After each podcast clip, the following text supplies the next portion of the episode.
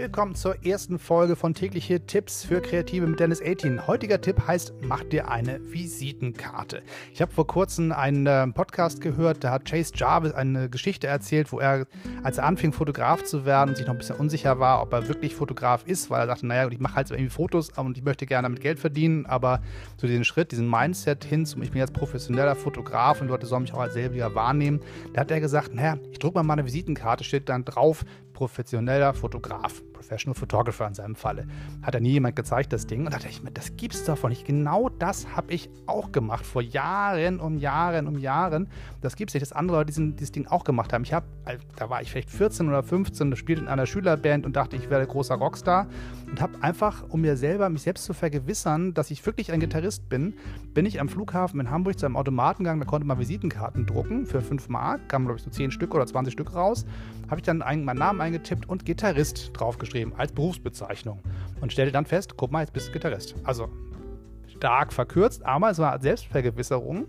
Und das habe ich dann irgendwann relativ schnell wieder vergessen. Das ist irgendwie in meinem Kopf nach hinten weggerutscht. Aber vor kurzem, als Chase Jarvis das erzählte, dachte ich, ja, stimmt, das hast du auch gemacht. Und dann fiel mir ein, Moment, das hast du ja vor kurzem schon mal gemacht oder auch wieder gemacht, immer mal wieder im Leben.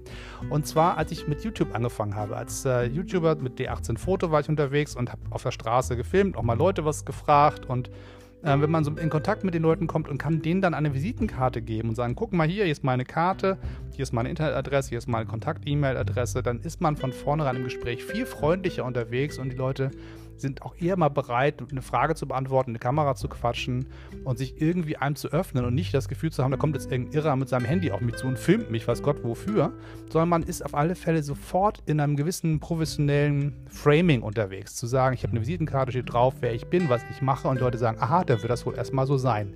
Natürlich ist das noch keine Garantie für irgendwas, aber es macht zwei Dinge einfacher für einen selber. Man hat für sich selbst diesen Mindset, ich bin ein YouTuber, ich bin ein Fotograf, ich bin ein Gitarrist in diesem Falle.